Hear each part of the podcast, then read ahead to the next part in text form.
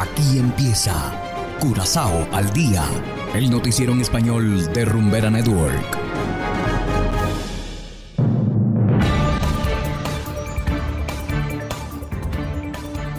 Muy buenas tardes, estimados oyentes de Rumbera Network 107.9 FM.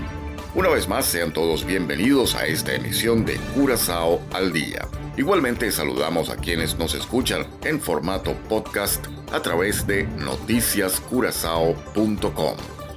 Hoy es miércoles 18 de mayo de 2022 y estos son los titulares.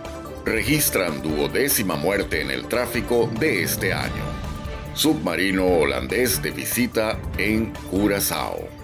Equipo Ajax de Ámsterdam llegó a Curazao para un partido amistoso. Y en internacionales, diplomacia, frontera y comercio con Venezuela son los temas que deberá revisar el futuro presidente de Colombia. Esto es Curazao al día con Ángel Van Delden.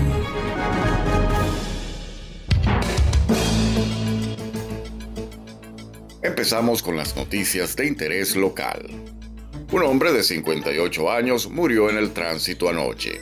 Esta es la duodécima muerte en el tráfico en lo que va de año.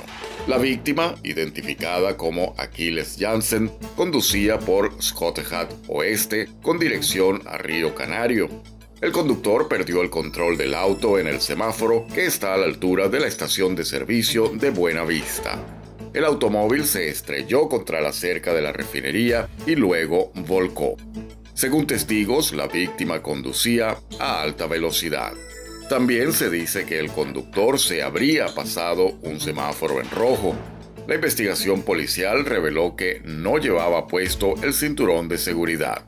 El conductor murió instantáneamente. Los paramédicos no pudieron hacer nada más para salvarlo.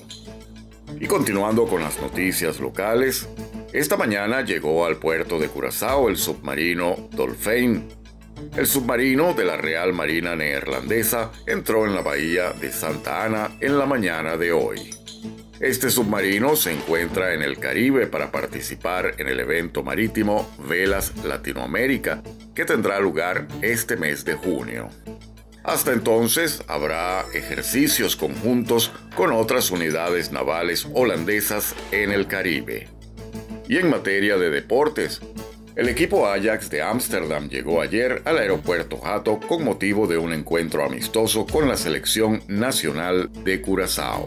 Una parte de los jugadores internacionales del equipo de Curazao también aterrizó ayer, mientras que otra parte llegará hoy. Entre hoy y mañana, el Ajax presentará un plan junto con la Oficina de Turismo de Curazao para involucrar a los jóvenes en el deporte, reveló ayer el director del Ajax, Edwin van der Sar, durante la conferencia de prensa en el Hotel Marriott.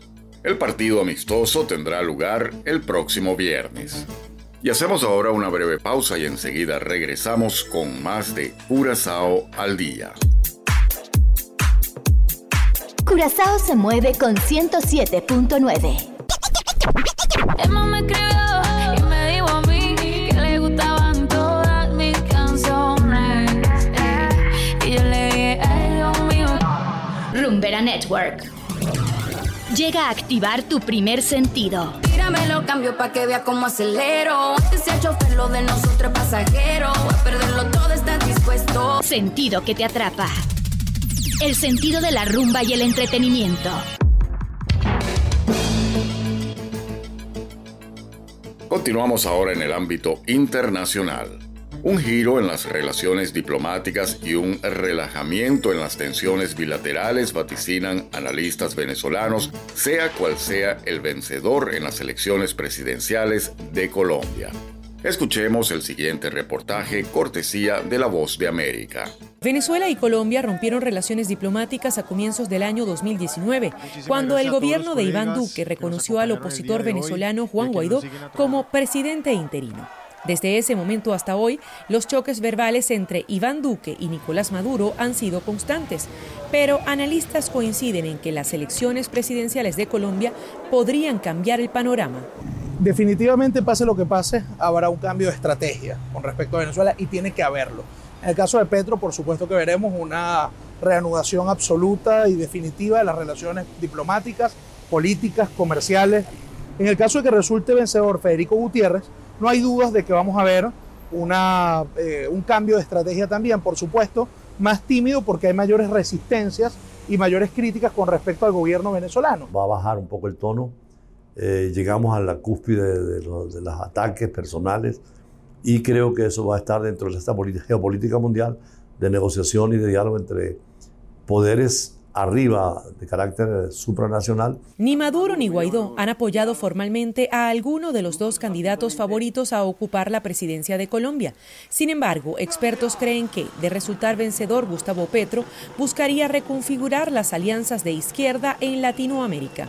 Pero inmediatamente ofreciéndose para el diálogo, eh, pidiendo cambiar la sede de México a Bogotá, eh, planteándose como la opción para las negociaciones en caso de ser Fico, yo creo que también baja el tono de Duque. Sin embargo, este posible giro en las relaciones bilaterales estaría marcado por un previo acuerdo con Miraflores para regularizar la economía y el tránsito en las zonas limítrofes. Tenemos más de 2.000 kilómetros de frontera común y un comercio que en su mejor momento llegó a 7 mil millones de dólares que está por el suelo. Colombia es el mayor receptor de venezolanos, abrigando a cerca de 1.700.000 migrantes, entre ellos políticos disidentes que solicitaron refugio al gobierno de Iván Duque. Debido al cierre de los consulados en 2019, estos ciudadanos se han quedado sin la oportunidad de tramitar sus documentos de identidad como por ejemplo el pasaporte. Por ello, reabrir las oficinas diplomáticas es otro de los temas que podría discutir el futuro presidente de Colombia con el mandatario venezolano. Adriana Núñez Rabascal, Voz de América, Caracas, Venezuela.